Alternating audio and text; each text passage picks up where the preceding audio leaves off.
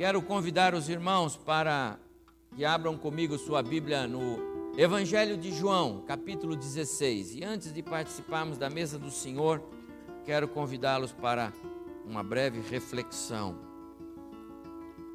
é, João, Evangelho de João, capítulo 16. Vou ler a partir do verso 25 até o verso 33. João 16, verso 25 em diante. Palavras do Senhor Jesus: Estas coisas vos tenho dito por meio de figuras. Vem a hora quando não vos falarei por meio de comparações, mas vos falarei claramente a respeito do Pai. Naquele dia pedireis em meu nome, e não vos digo que rogarei ao Pai por vós, porque o próprio Pai vos ama, visto que me tendes amado e também e tendes crido que eu vim da parte de Deus. Vim do Pai e entrei no mundo, todavia deixo o mundo e vou para o Pai. Disseram os seus discípulos: Agora é que falas claramente e não empregas nenhuma figura. Agora vemos que sabes todas as coisas e não precisa de que alguém te pergunte. Por isso cremos que de fato vieste de Deus. Respondeu-lhes Jesus: Credes agora? Eis que vem a hora, e já é chegada, em que sereis dispersos, cada um para a sua casa, e me deixareis só. Contudo, não estou só, porque o Pai está comigo. Estas coisas vos tenho dito, para que tenhais paz em mim. No mundo passais por aflições, mas tende bom ânimo, eu venci o mundo. Estas coisas vos tenho dito para que tenhais paz em mim. No mundo tereis aflições. Quero considerar com os irmãos é, três momentos dessa passagem que eu acabei de ler. Primeiro, a compreensão do que é que Jesus diz quando ele usa esse binômio em mim e no mundo. Há uma distinção grande aqui. Em segundo lugar, quero pensar com os irmãos a respeito das aflições que Jesus disse que existiriam nesse mundo. E finalmente terminamos com a maneira como Jesus venceu o mundo. Está aqui. É assim que Jesus venceu o mundo. Jesus venceu o mundo com a sua morte. Jesus venceu o mundo numa cruz. Não foi no embate. Quero considerar esses três aspectos desse texto precioso que acabamos de ler. Apesar de não parecer o texto que nós é, acabamos de ler, não é um, um mero aviso de Jesus, é, do tipo: é, olha, vocês vão ter problema. Não, não é isso que Jesus está dizendo. Não, Jesus não está falando como às vezes nós falamos com os nossos, não é? Olha, eu estou avisando, hein? Olha, não, não, não é isso não. Essa expressão de Jesus é muito mais uma constatação e muito mais uma expressão de cuidado. Jesus amava os seus discípulos. Ele tem amor genuíno e verdadeiro pela sua igreja. A expressão no mundo vocês terão aflições é cuidadosa, é um zelo, é amor genuíno. De qualquer forma, nós não somos muito afeitos a avisos. É? Atenção, aviso importante. A gente nem, nem considera muito, não é verdade? Nós não somos muito de tomar cuidado. E às vezes nós nos metemos em cada enrascada, não é? Às vezes nós ficamos igual esse coitado desse cachorro. Talvez o dono tenha dito: pare de brincar com essa cadeira, pare de brincar com essa cadeira, não é? Mas o danado ele vai lá, ele ficava brincando, brincando, até que ele enfiou a cabeça por aqueles plásticos lá. E às vezes, meus amados irmãos, alguns crentes parecem assim, sabe? Pastor, dá para tirar a cadeira? Que eu enrosquei. E aí agora? Como é que faz, pastor? Porque agora estou enroscado. Amados irmãos, como isso acontece na nossa dinâmica diária? Quantas situações nós poderíamos ter evitado? Quantas situações embaraçosas, que constrangimento para esse cachorro, não é verdade? Todos os amigos dele correndo, brincando, e ele enroscado numa cadeira. Por quê? Porque não deu atenção para quando disseram para ele não mexer com a cadeira. Quem acompanhou a história do país desde o primeiro mandato do ex-presidente da República, o Lula, se lembra que lá pelos idos de 2005 e 2007, quando as denúncias do mensalão saíram, esse homem veio a público e disse: o negócio é sério. Existem é, buracos enormes na nossa política, homens estão botando a mão onde não devem e nós precisamos cortar o mal pela raiz. Esse homem falou isso. Quem acompanhou aquela época sabe que Joaquim Barbosa foi uma voz no deserto, mas foi. Infelizmente, os seus pares não quiseram ouvir. E enquanto eles lutavam para, alguns lutavam para resolver o problema do mensalão, o petrolão já estava é, em cena. Para pagar as dívidas e multas do mensalão, o petrolão florou. Joaquim Barbosa perdeu, mas o Brasil perdeu muito mais. Nós estamos perdidos ainda. Não quer dizer que vamos ficar, mas porque não prestamos atenção aos avisos. Não sei como foi que foi feita a, a construção daquela aquela passarela no rio que caiu. Mas sem dúvida alguma a corrupção fez com que fechasse os olhos para alguns critérios que a engenharia civil certamente é, estabelece. E a consequência é que está lá um monumento ao descaso e duas pessoas, se eu não me engano, morreram.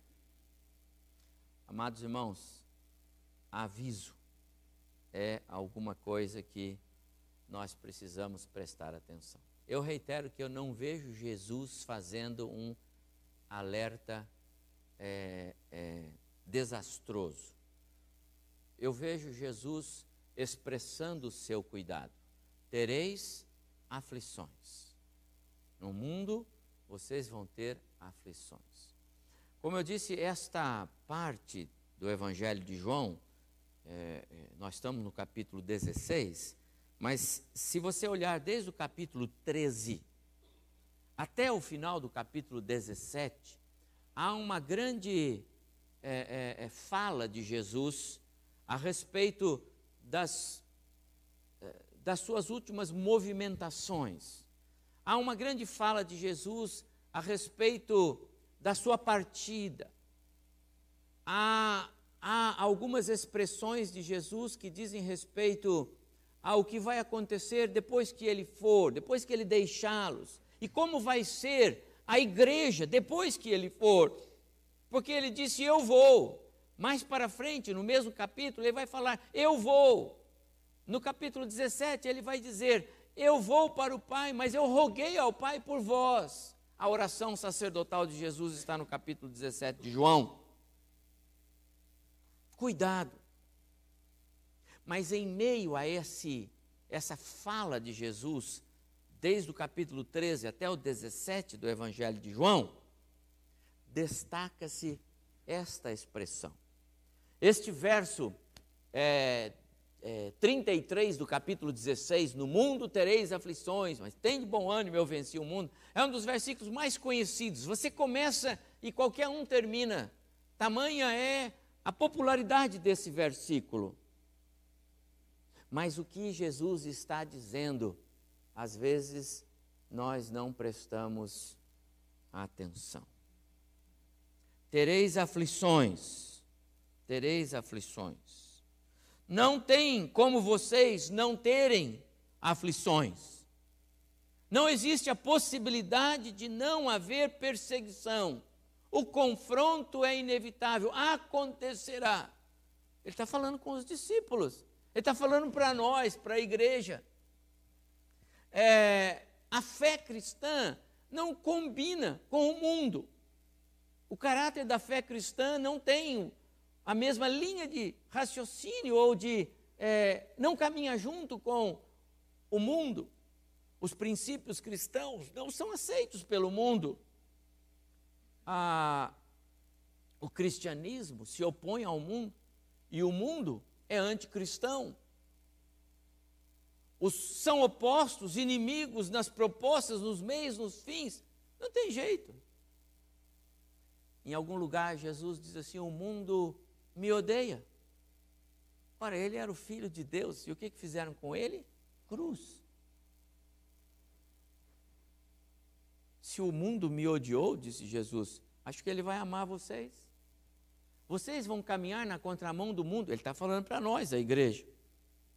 Vocês vão caminhar na contramão do mundo. Aquilo que o mundo gosta e quer fazer, eu digo para vocês: não façam é pecado, desagrada o pai, traz problema para a família, atrapalha a sociedade, coopera para o mal. Então Jesus disse: não, desgraça a vida de pessoas, não. Mas o mundo diz: faça. No mundo ou em mim, em mim ou no mundo. Essa é a proposta que Jesus apresenta para nós nesta pequena porção, ou nesse versículo. No mundo, o Deus deste século, que é Satanás, o príncipe deste mundo, engana, cega, oprime, impede, obstrui a mensagem da salvação. Isso é o que acontece. Então Jesus está dizendo para os seus discípulos: se vocês me abandonam e andam no mundo, ele não está dizendo que se vocês jogam fora a salvação que eu lhes dei. Não estou falando de perda de salvação. Eu estou falando do crente que deixa a comunhão, que deixa Cristo e anda no mundo. É disso que eu estou dizendo. E ele disse: o mundo oprime, cega, impede que a mensagem cristã salvífica faça efeito na sua vida. Então, no mundo, no mundo e não em Cristo, o cristão está por sua conta. Está pela sua pela sua inclinação da sua carne, não pelo espírito. Ele é Senhor de si, ele é o seu próprio Deus. No mundo e não em Cristo, não há como nem mesmo perceber a tal passo que Jesus disse: é, Deixe-vos a paz a minha paz vos dou. Ou como aqui ele disse, é, estas coisas vos, dito, vos digo para que tenhais paz em mim. Não tem como você ter paz no mundo. Não tem. Nem percebe a paz de Cristo. E ainda no mundo, e não em Cristo, agora sim, esta aflição é insuportável ela é graduada, ela, ela, ela, ela, ela tem graduações. Pode ser que no momento o crente não sinta aflição no seu é, na sua força maior, mas ela haverá de vir, porque são palavras de Jesus. É dessa aflição que Jesus fala aqui. É assim que ele conclui esta parte da sua fala, especialmente aqui no verso 33. No mundo tereis aflições.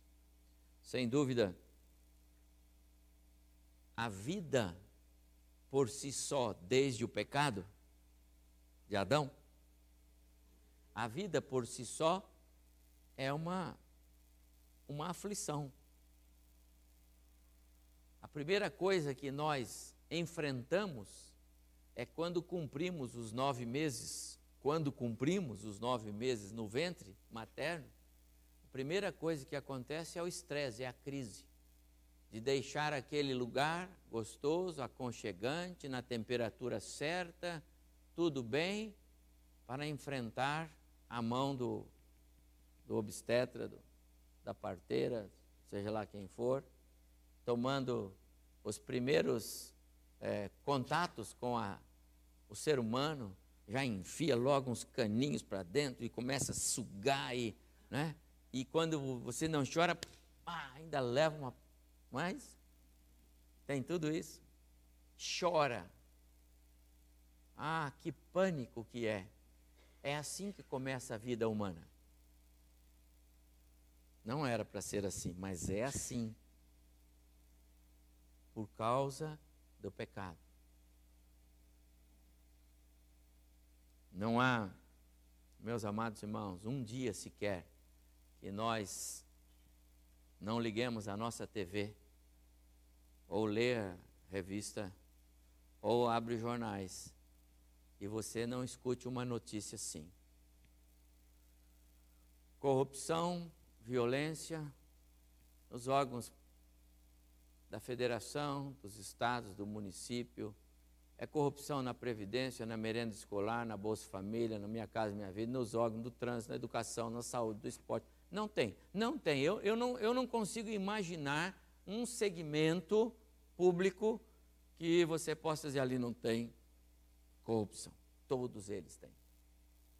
É incrível, todos os dias você escuta uma notícia nova que a polícia descobriu fulano de tal, de lado, não sei de onde, também desviava. Desde as prefeituras lá do onde, onde está agora a nossa querida irmã Rosélia, lá no Ceará, onde ela mora lá, onde ela tem casa.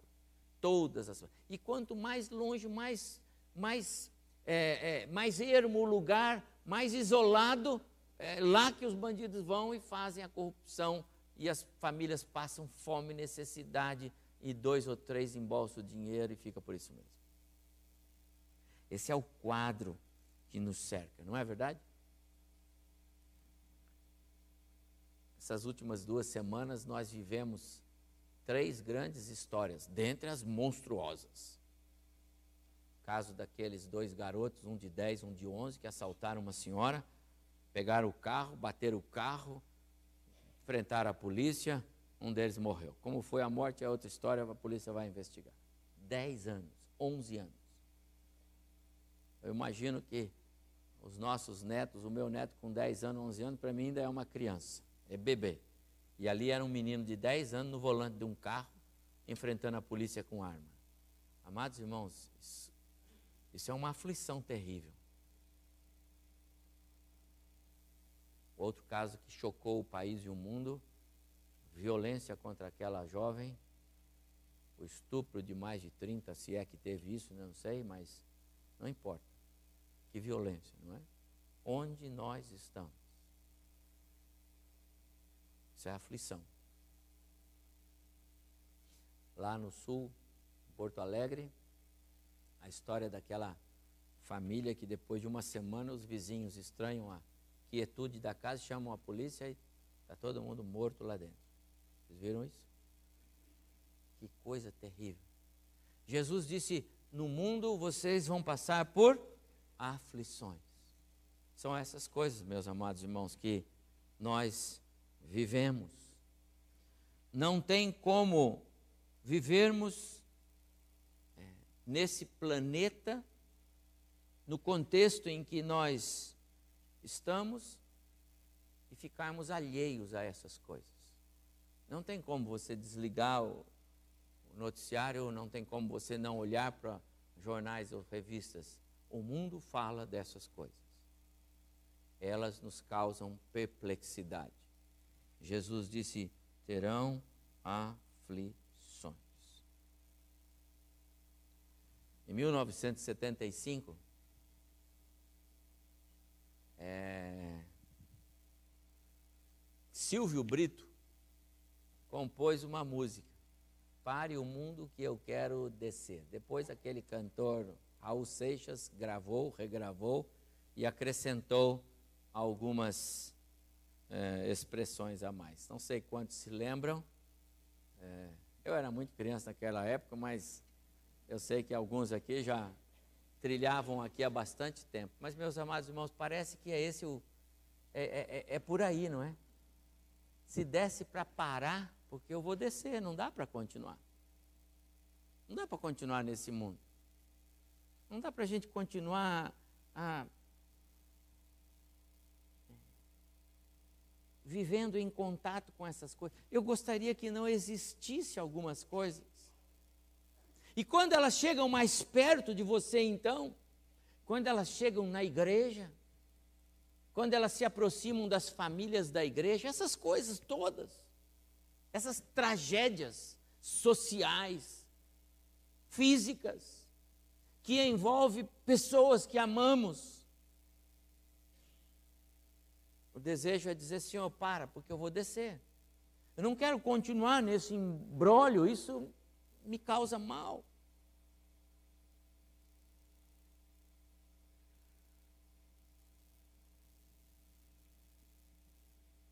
Jesus disse: Nós não somos deste mundo. Esse mundo não foi feito para nós, não deste jeito. O pecado estragou isso. Na oração de Jesus, que aparece no capítulo seguinte, ele disse: Pai, não peço que os tires do mundo, o lugar deles é aí. O Senhor fez eles para viver aí. Mas, Pai, guarda-os do mal. Eles não são do mundo. Ele está dizendo de nós, não somos. Irmão, nós não somos daqui, nós somos estrangeiros, peregrinos, estamos de passagem. A nossa pátria é o céu. Se temos Cristo como nosso Salvador. Se Jesus é de fato seu Salvador pessoal, se você já entendeu a graça de Jesus na sua vida, se você entendeu que é pecador e que um dia Jesus morreu por você e você falou: Senhor, eu reconheço o meu pecado e eu quero andar com o Senhor, eu quero essa salvação para mim. Se você fez isso é porque o Espírito Santo moveu você. E se você orou movido pelo Espírito, Deus já atendeu. E você agora é nova criatura em Cristo Jesus. Já ganhou o passaporte do céu. Você já é cidadão do céu. Então Jesus disse a respeito de você: Pai, eles não são deste mundo, eles são teus. Como eu não sou. É assim que Jesus está dizendo.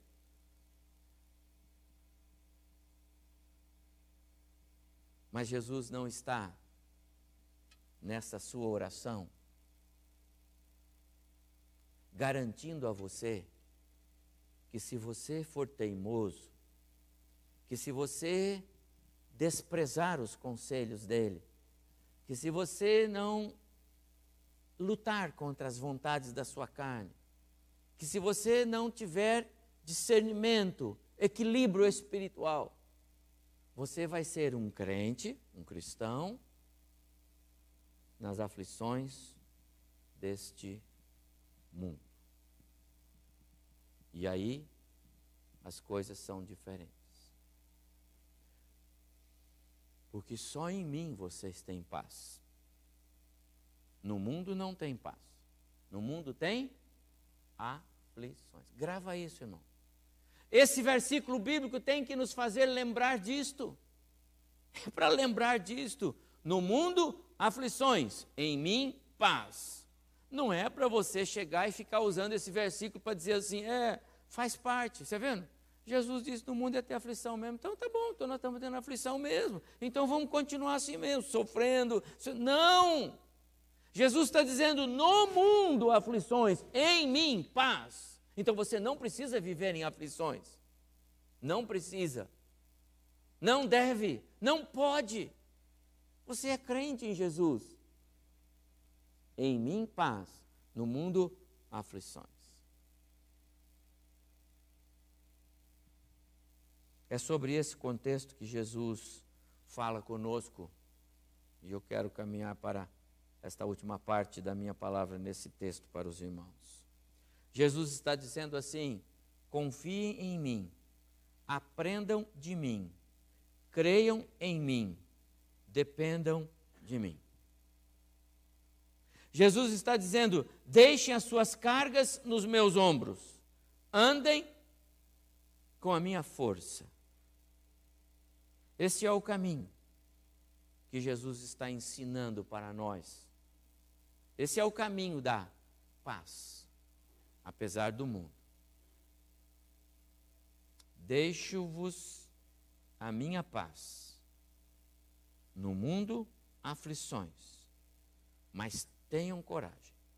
Eu venci o mundo. Jesus não disse que você venceria o mundo na sua estratégia. Ele disse: Eu venci o mundo. E aí ele vai dar o jeito que ele venceu o mundo para nós. Em mim é o antídoto que Jesus oferece para a convulsão do mundo presente. Jesus está oferecendo o caminho que vence o mundo. Eu quero que você preste muita atenção nisso. O caminho que vence o mundo é o caminho da relação íntima, pessoal com Deus. E meu prezado, você não pode ter relação pessoal com Deus na carne. Você não pode ter relação pessoal com Deus se é você que ainda governa a sua vida. E você sabe quando eu digo o que é que você, é, quando você governa a sua vida e quando o Espírito governa a sua vida. É só você agora, nesse momento, fazer uma reflexão das suas ações, reações, daquilo que você faz e pedir que o Espírito Santo de Deus sinalize para você: estou fazendo certo, Senhor? Senhor está aprovando? O Senhor está de acordo? O caminho que vence o mundo é o caminho da sinceridade com Deus, é o caminho da submissão ao Espírito. Amados irmãos, Jesus deu um presentão para nós, que os servos de Deus no passado não tinham, e nós temos a habitação do Espírito Santo. Isso não é complicado. Isso não é teologia intrincada para teólogos malucos. Isso é para nós. Você aí dentro, como eu aqui, temos um ser interior que governa o nosso corpo. Sou o que sou por dentro, que governa o que sou por fora. É assim que é. Mas se lá dentro desse ser interior, não material, sua alma, se lá dentro não tiver a porção do Espírito para dizer para você, ande por aqui, não ande por ali, vá por lá, não vá por lá, você vai por sua conta. E por sua conta, meu prezado irmão, aflição. Por sua conta, sofrimento. Por sua conta, desconstrução. Por sua conta, angústia, perdas, prejuízos incalculáveis. O caminho que vence o mundo é o caminho da submissão ao Espírito. Hoje, na nossa classe de casais, estávamos falando sobre isto. Antes de explodir. Então, ore, conte até dez, pense, repense, mas, sobretudo, lembre-se dos textos bíblicos e submeta-se a eles. O que a palavra diz? O que é que a Bíblia diz sobre esse tema? Então, pare, pense, lembre da Bíblia. Por que, Jesus venceu a tentação lá de Mateus capítulo 4, quando o diabo tentava? Porque ele, ele, ele citava textos bíblicos. Cite textos bíblicos para você mesmo e você vai parar de andar na contramão de Deus. Cite textos bíblicos para você mesmo e você vai parar de entristecer os outros. Cite textos bíblicos para você mesmo e o diabo vai parar de governar a sua vida. Cite textos bíblicos. Submissão ao Espírito porque ele vai fazer você lembrar a palavra de Deus que te põe na presença de Deus. Faz você ser aí fora o que o mundo precisa, pessoas de caráter, pessoas especiais, pessoas que não se corrompem, pessoas que têm valores, pessoas que têm princípios. Que vergonha! Os governos ficam buscando homens e quando põe eles sentado na cadeira e dá para eles uma etiqueta de ministro, vem lá um, um camarada e denuncia esse aí também é ladrão. E aí escolhe outro e diz: esse também é corrupto. Que vergonha! Eu não sei se essas famílias sentem envergonhadas, mas a gente fica envergonhado só de vê-los. O mundo precisa de pessoas de caráter, pessoas honestas, pessoas que trazem de casa, do berço, as suas marcas. E meus amados irmãos, só Jesus dá essas marcas. Nós precisamos disso. Jesus ensina que o caminho que vence o mundo é o caminho da negação ao mundo. O mundo oferece as coisas banais, as coisas momentâneas, os prazeres da carne. O mundo oferece a destruição de valores, de princípios da família. O mundo está doido para acabar com a família.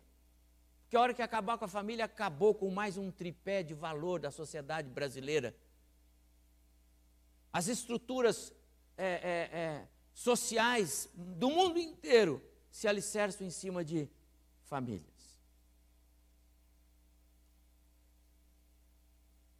Mas estão querendo destruir a família na forma como ela resiste aos ataques de Satanás.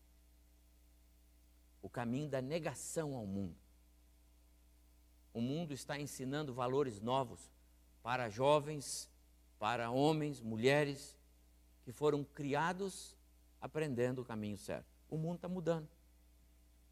O mundo está fazendo o doce ser amargo, o amargo ser doce, o certo ser errado, o errado ser certo, não é? Diz Isaías capítulo 5, verso 20. O mundo está fazendo isso. Está negar o mundo. Jesus oferece o caminho da renúncia de si próprio, do seu eu. E finalmente Jesus oferece o caminho da cruz. O caminho da cruz. O caminho da cruz é o caminho da espontaneidade em oferecer-se no lugar de outro. É o caminho que agrada o coração de Deus. O caminho da cruz é, é, é é a forma como Jesus mostra que a vitória é certa. O caminho da cruz é o caminho que Jesus aponta como o único que vence este mundo. Jesus não usou armas bélicas para vencer o mundo. Não foi assim. Ele venceu o mundo oferecendo-se numa cruz. Quando o, o inimigo pensava que Deus iria enviar o Messias, o Salvador, para ele enfrentar o mundo e derrotar o poderio romano, estabelecer a soberania dos judeus e aí formar uma nação poderosa. Deus manda o seu filho como servo para morrer numa cruz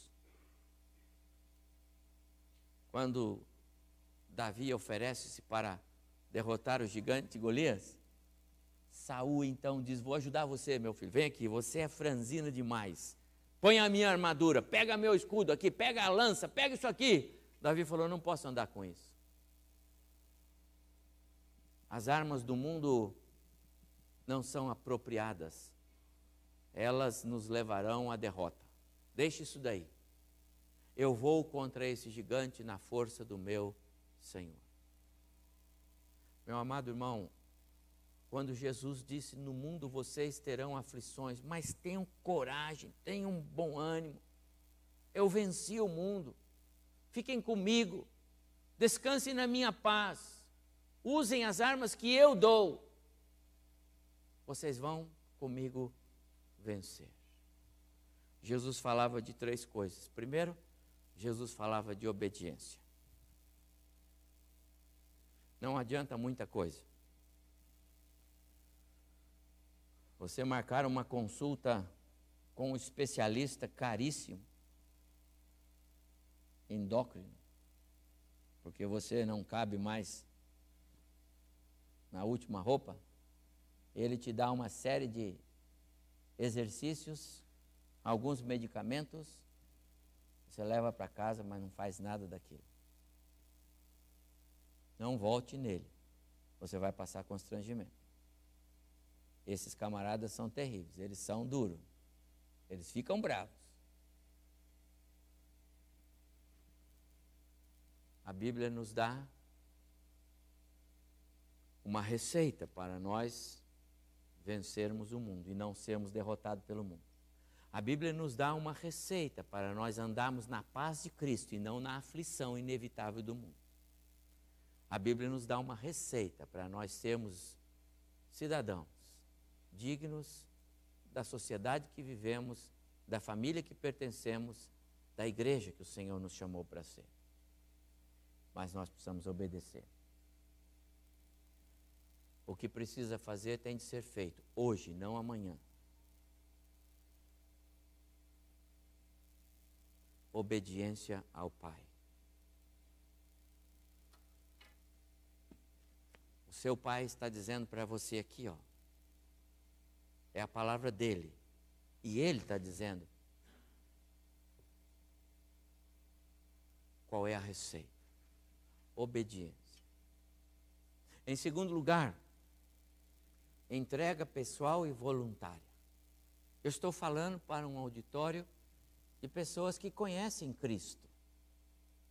E eu espero que aqueles que nos veem, nos ouvem, conheçam. Se não conhece, precisa conhecer e precisa abrir o coração. E esse Cristo vai entrar e vai fazer diferença pelo Espírito. E quando eu digo que precisa de entrega pessoal e voluntária, eu estou falando da espontaneidade de pôr-se diante do Senhor para andar no caminho que Ele traçou para seguir, não no caminho que você quer andar. Você está vendo que o seu caminho está errado. Isso é atalho, e atalho é caminho de morte. Entrega pessoal e voluntária é quando você se dispõe a não mais andar de costas para Deus é quando você compreende, eu preciso andar com o Senhor. E finalmente, a, a vitória de Cristo sobre o mundo é, nos revela que o amor que coloca o outro em primeiro lugar é o fundamento desse caminho que vence o mundo. Lembra? Deus, você e eu. Lembra desse famoso estudo bíblico aí? Primeiro Deus, depois você. Eu sou o terceiro. Lembra disso? Quando alguém pergunta por quê? Deus é o primeiro, você é o segundo. Porque eu sou o terceiro. Você em primeiro lugar, meu amado irmão. A pessoa mais importante para você é o seu próximo. Se você é casado, é o seu próximo, seu cônjuge são seus filhos, é a sua casa. Depois de Deus, esta é a sua prioridade. É neles que você pensa ou você pensa em você? Você despreza eles e pensa em você, na contramão de Deus. Você não vai ser vencedor usando as armas próprias. Você não vai ser vencedor usando armas do mundo. Você precisa se render a Cristo. Você precisa experimentar uma decisão pessoal, sincera, espontânea, real. Você precisa esvaziar-se de você mesmo e deixar que o Espírito Santo possa preencher os espaços vazios do seu eu. Jesus disse: No mundo ou em mim? Qual será a sua escolha? No mundo ou em mim? O que você vai escolher? No mundo ou em mim? Por onde nós vamos? A receita de Jesus é clara. Permaneçam em mim, João 15. Está aqui. E vocês vão dar muitos frutos.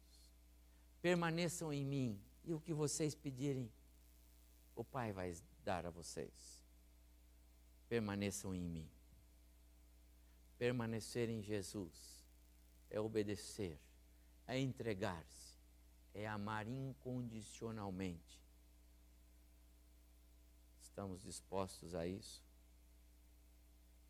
Termino com o que fez Jesus quando é, nos ensinou que no mundo teríamos aflição, mas que Ele nos garantiria a paz.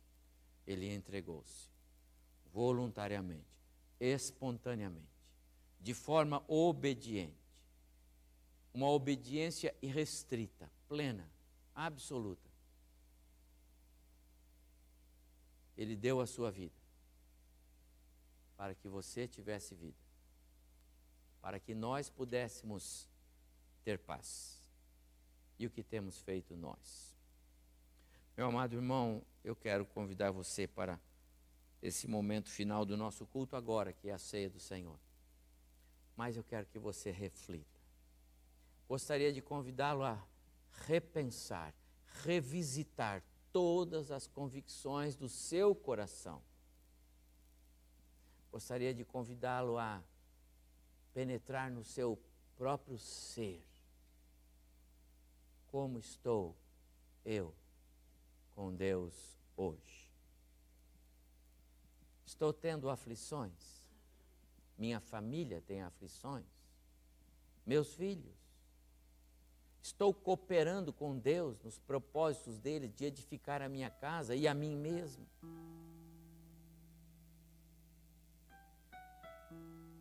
Não quero nem que você tenha dúvidas.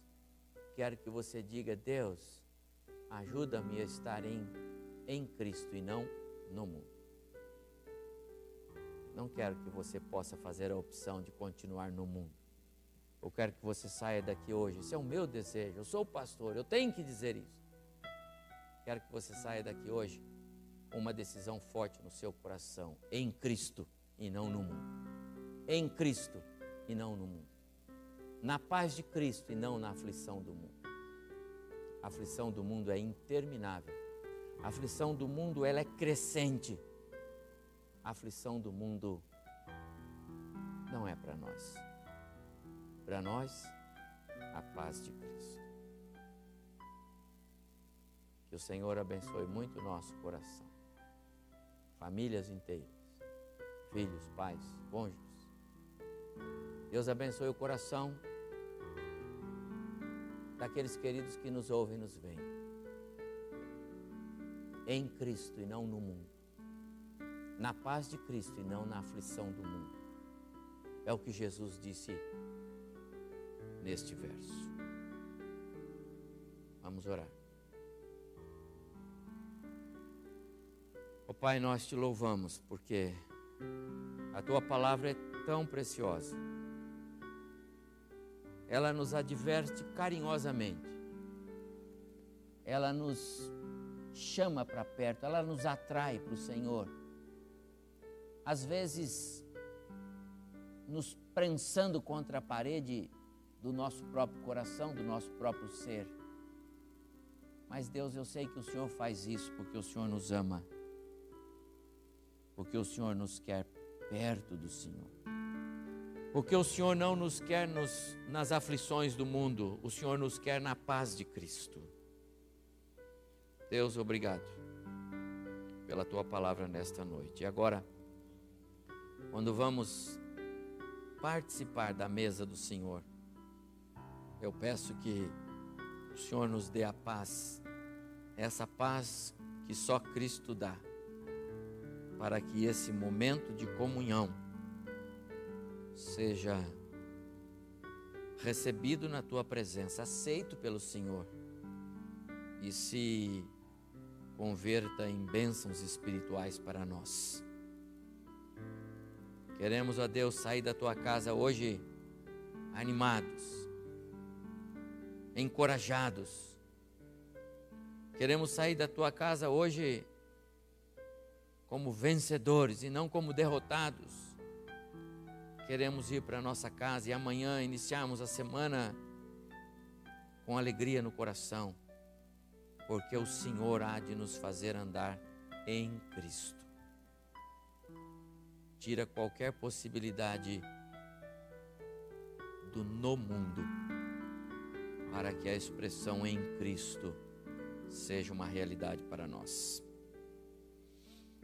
Pai, abençoa esse momento de ceia agora, porque nós pedimos isso no nome precioso de Jesus. Amém.